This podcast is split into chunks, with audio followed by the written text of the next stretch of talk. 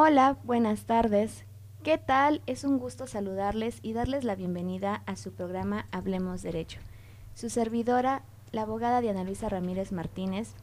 El día de hoy nos encontramos en CICAP, un gusto estar aquí. El día de hoy vamos a tratar de un tema de mucho interés, que es la guardia y custodia. Recuerden que estamos en vivo desde la cabina de Radio CICAP. Los invito a seguir y consultar nuestra página radio.cicap.org.mx. Comunícate con nosotros al 238-211-3140. Descarga la aplicación y recuerda que tenemos música 24/7 solo en Radio CICAP. Pausa y volvemos.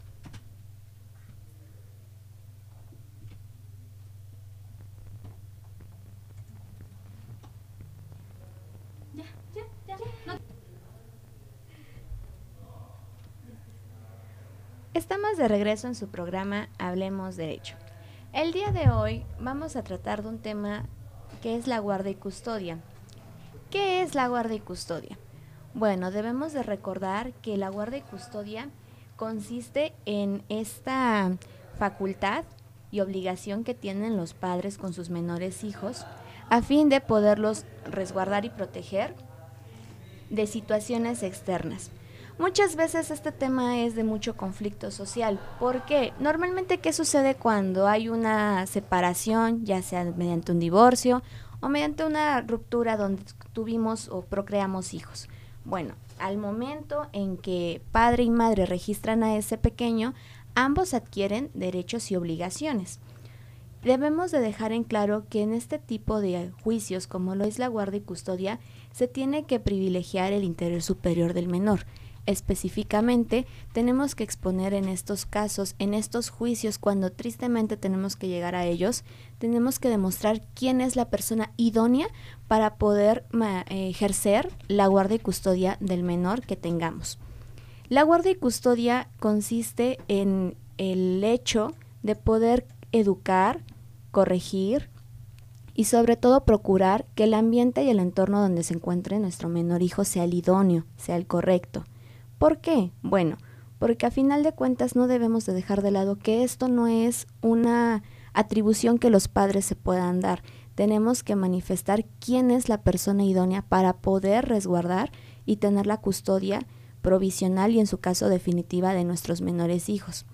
Ahora, eh, no debemos de dejar de lado que a lo largo de, todo, de todos estos procedimientos se tiene que procurar manifestar que la persona, madre o padre, que vaya a ejercer la custodia va a ser la persona que de forma prudente y moderada va a educar y corregir a nuestro pequeño, porque pues también sabemos que es parte de nuestra educación el hecho de correcciones este, internas en hogar, siempre y cuando nos tenemos que abstener de ejercer violencia física o que nuestras medidas correctivas sean desproporcionadas no debemos de dejar de lado también que el hecho de que uno no tenga la custodia de su menor hijo no exime o no, quita, perdón, el derecho que tenemos de padres a hijos, que es la visita y convivencia, siempre y cuando obviamente estemos acreditando el parentesco con el menor. Ahora bien, es de suma importancia recordar que el tema de guardia y custodia es un tema que debe siempre, y lo recalco, se debe de privilegiar el menor no podemos estar usando a este tema, esta, este derecho que tienen los niños como una como un arma para poder estar atacando a nuestra expareja, a nuestro exmarido, porque a final de cuentas los niños, niñas y adolescentes tienen diversos derechos que obviamente padre y madre deben de proteger y de salvaguardar. Los invito a que nos sigan mandando mensajito al número 238-211-3140. Comuníquense con nosotros. Recuerden que este espacio es a fin de poder resolver sus dudas y estamos en Radio CICAP. Pausa y volvemos. En 3, 2. Estamos de regreso en su programa Habremos Derecho. El tema de hoy que estamos dialogando es respecto de la guardia y custodia. Como habíamos comentado en el, en el este momento anterior, eh, debemos de manifestar que respecto de la guardia y custodia es un, es, una, es un derecho, es una obligación que se tiene tanto con los hijos y con los padres de forma recíproca. Ahora bien, el, al momento en que se disuelve un vínculo matrimonial o debiendo una relación de hecho donde hubo un hijo de por medio, bueno, debemos de dejar en claro que eh, los derechos y sobre todo el cumplimiento de deberes con nuestros menores hijos va a continuar. Ahora bien, eh, de mutuo acuerdo, cuando llegan a, acordar quién va a quedarse a cargo de la guardia y custodia de los hijos, bueno, estas, estas situaciones se van a señalar siempre qué progenitor se va a quedar, madre o padre. Sin embargo, como lo habíamos comentado, el hecho de no tener la custodia o guarda de nuestro menor no significa que no lo podamos ver, que muchas veces esa es una de las preguntas que siempre surgen en estos temas. Bueno, normalmente siempre preguntan, ¿qué pasa si yo no tengo la custodia de mi hijo? ¿no? O es que no tengo la custodia, yo lo registré, o sea, lleva mis apellidos, o pues no me dejan convivir con él. Bueno, no debemos de dejar de lado que la visita y la convivencia es un derecho que tienen los menores, así como los padres por lo que salvo que no se demuestre que la persona es un peligro o que pone en riesgo la integridad de ellos, pueden hacerlo valer mediante un juicio de visita y convivencia. Ahora bien, en la guardia y custodia se tiene que también contemplar que el lugar es idóneo con el progenitor que se va a quedar y que va a ejercer eh, de forma unilateral respecto del menor este derecho. ¿Qué sucede cuando entramos en una litis, cuando entramos en un juicio? Bueno, se le expone al juez el motivo por el cual judicialmente nos tiene que decretar que papá o mamá es la persona idónea para ejercer la guarda y custodia, recalcando que solamente en este tipo de juicios se, se define quién va que, con quién va a quedar el menor, más sin embargo no limita la convivencia y no exime de la responsabilidad de alimentos que tiene el, el progenitor que no tiene la custodia.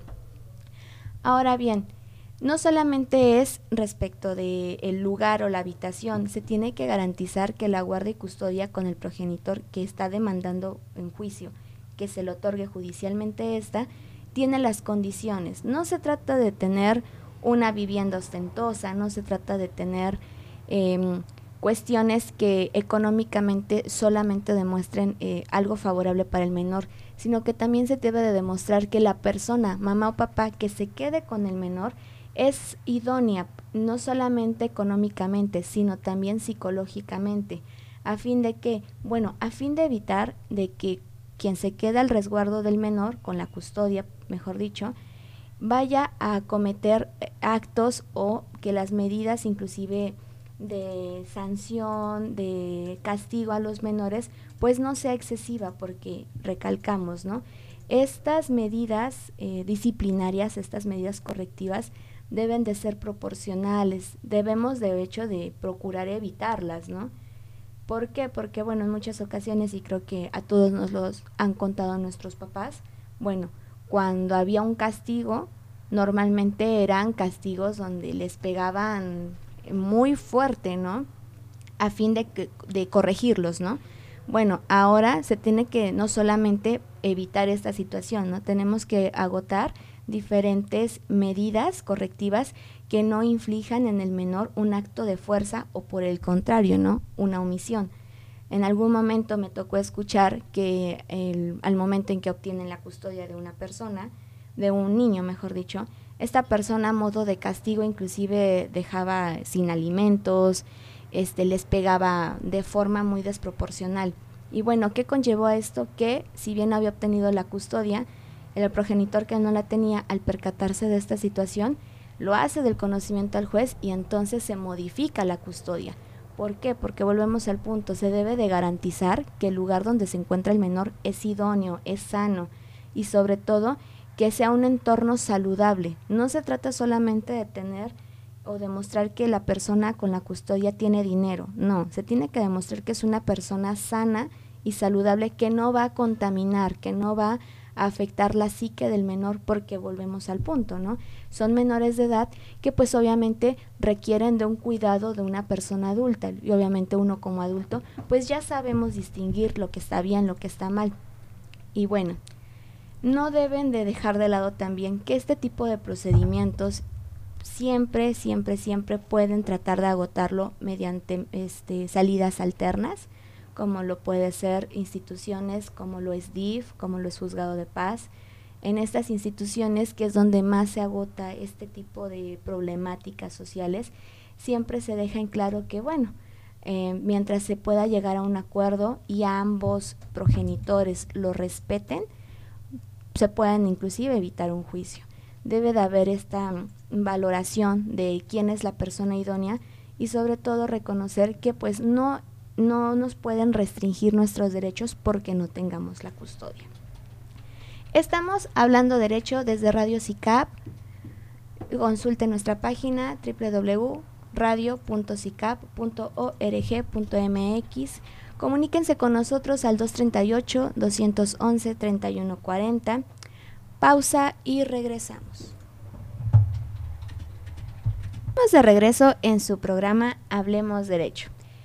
El tema de hoy es respecto de la guarda y custodia. Y bueno, dentro de las dudas que igual de forma común surgen en este tema, es, ¿y es cierto que solamente la mamá puede tener la custodia, la guarda y custodia?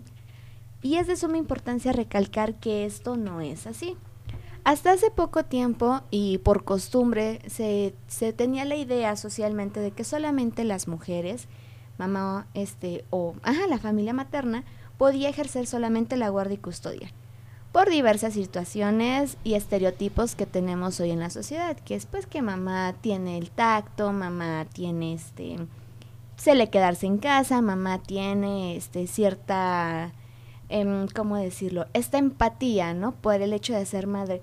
Pero esto no es así. Eh, no es solamente que mamá pueda ejercer la guardia y custodia, Normalmente se acostumbraba, y eh, hay ciertas, este, ciertos criterios, claro está, donde por, por depender de la edad de, del menor, bueno, se podría decir que en automático la puede tener la madre. Sin embargo, no debemos de dejar de lado que pues este tipo de situaciones son estereotipos que han ido viciando muchas veces la impartición de justicia.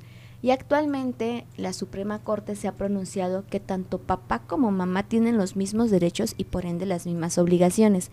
¿Esto qué significa? Y muchas veces preguntan los hombres, ¿no? Oye, bueno, ¿yo puedo pedir la custodia? Claro que sí, tú puedes pedir la custodia, pero volvemos al punto, ¿no? Debes de demostrar que eres la persona capacitada para poder ejercer esta obligación porque sabemos que pues no solamente es el aspecto económico, sino también debemos de demostrar que nosotros estamos preparados para poder asumir y dar ese apoyo en el ejercicio emocional que van a tener los menores. Esa es una de las preguntas más comunes. Ahora bien, el hecho de que papá pida la custodia, bueno, no lo hace ni menos hombre ni mucho menos, se, se, se debe de ver preocupado por estos estereotipos porque pues lo recalco, ¿no?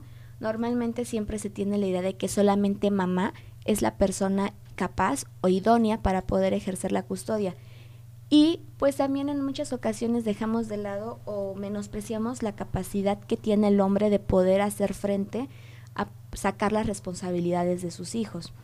También debemos de dejar de claro otra situación muy importante y que yo lo he escuchado mucho a lo largo de mi, de mi carrera y es que muchas veces dicen, te voy a quitar la patria potestad, ¿no? Bueno, la patria potestad es un tema diverso y que aunque se, se resuelva vía judicial quién tiene la guardia y custodia y quién tiene la visita y convivencia, ambos, papá y mamá, mientras no haya una resolución de un juez de lo familiar que uno de los dos perdió la patria potestad, ambos la van a seguir ejerciendo aunque la custodia la tenga mamá y aunque la convivencia la tenga papá. ¿Por qué? Porque volvemos al punto, estos son derechos que no solamente tienen los papás hacia los hijos, sino que los hijos tienen ese derecho de tener a su papá y a su mamá. Entonces, recalcando la importancia de este tema es de que papá y mamá pueden pedir la custodia, pueden demostrar que son las personas idóneas para ejercerla y sobre todo tener en cuenta una situación. Si pueden dialogarlo, pueden tratar de llegar a un mejor convenio y no agotarlo muchas veces en una instancia judicial, a veces es lo más sano.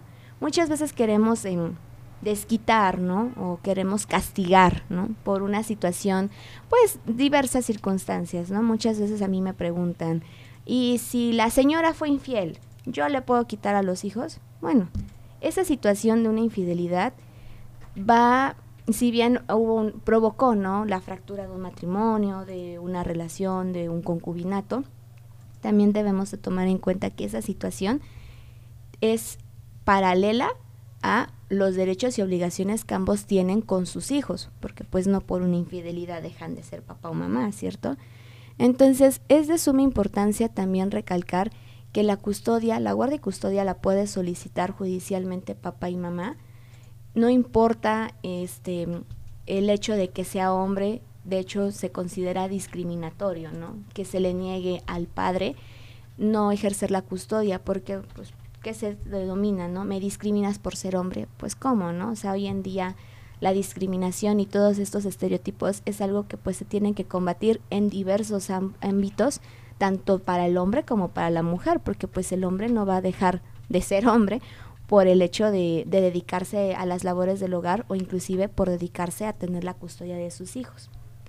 Ahora bien, también es de suma importancia recalcar que en este aspecto de la guardia y custodia se va, a se va a definir cuando buscan agotar un convenio la forma de convivencia, cómo la forma de convivencia con el otro progenitor, cómo pues señalar fechas, eh, festividades, vacaciones, horarios, días en los que la, el progenitor que tiene la custodia va a permitir la convivencia al otro progenitor para que convivan con los hijos. Lo recalco, esto no es una situación de que es un derecho de papá y mamá, no. Esta es una situación y que muchas veces se ve en juzgados, se ve en instituciones como DIF, como Juzgado de Paz, que buscan eh, usar esta necesidad, porque los niños tienen derecho y la necesidad de convivir con ambos progenitores, ¿no? Y la buscan usar, buscan usar esta situación a modo de castigo, y pues eso no es sano, porque lo recalco, ¿no? Un niño o una niña, inclusive un adolescente, pues no tienen idea de muchas ocasiones qué sucede. Y es de suma importancia pues que mientras ambos sean personas sanas para el desarrollo de los menores, ellos puedan estar con sus hijos. Bien, los invito de nueva cuenta a que todas sus dudas, todas sus preguntas, las puedan mandar al número 238 211 3140. Recuerden que estamos en vivo en Radio CICAP, tenemos música 24 horas los 7 días de la semana. Vamos a una pausa y regresamos. De regreso y en la recta final de su programa Hablemos Derecho. Bueno, pues como pudimos darnos cuenta, el tema de guardia y custodia es un tema muy extenso, es un tema que siempre estamos escuchando, socialmente es uno de los temas que tienen más demandas, son más agotados los juicios. Y bueno, ¿por qué? Pues porque todos hemos escuchado que pues de nuestra amiga, de nuestro amigo, de pues nuestro hermano, e inclusive, ¿no? Muchas veces eh, pasamos estas circunstancias de forma personal y en ocasiones no tenemos idea de pues qué derechos, qué obligaciones tenemos con, con nuestros menores hijos, ¿no? Entonces, no, no dejen de lado lo que hemos comentado en este programa. Es un tema extremadamente amplio. Yo creo que tendríamos que programar en otra sesión de nuestro programa el seguir continuando con este diálogo porque pues volvemos al punto, ¿no? La finalidad de este programa es que pues las dudas que ustedes tengan, las preguntas que tengan, las puedan hacer, las podamos resolver y bueno, a final del día todos estamos en, relación, digo, socialmente hablando, este, con temas relacionados al derecho. De verdad que ha sido un gusto para mí estar en contacto con todos ustedes. Le agradezco a nuestra directora Aileen y a nuestro... ¿Qué es? Este, pues está trabajando como licenciado. Nuestro licenciado Amadeo, no es Amadeus, es Amadeo, que está operando dándome y guiándome. Muchas gracias. Les mando un fuerte abrazo, un saludo, le mando un saludo muy fuerte al licenciado Ariel Ramos que nos está escuchando. Este fue su programa Hablemos Derecho. Soy Diana Luisa Ramírez Martínez. Nos escuchamos el próximo jueves en punto de las 12 del día. Buenas tardes.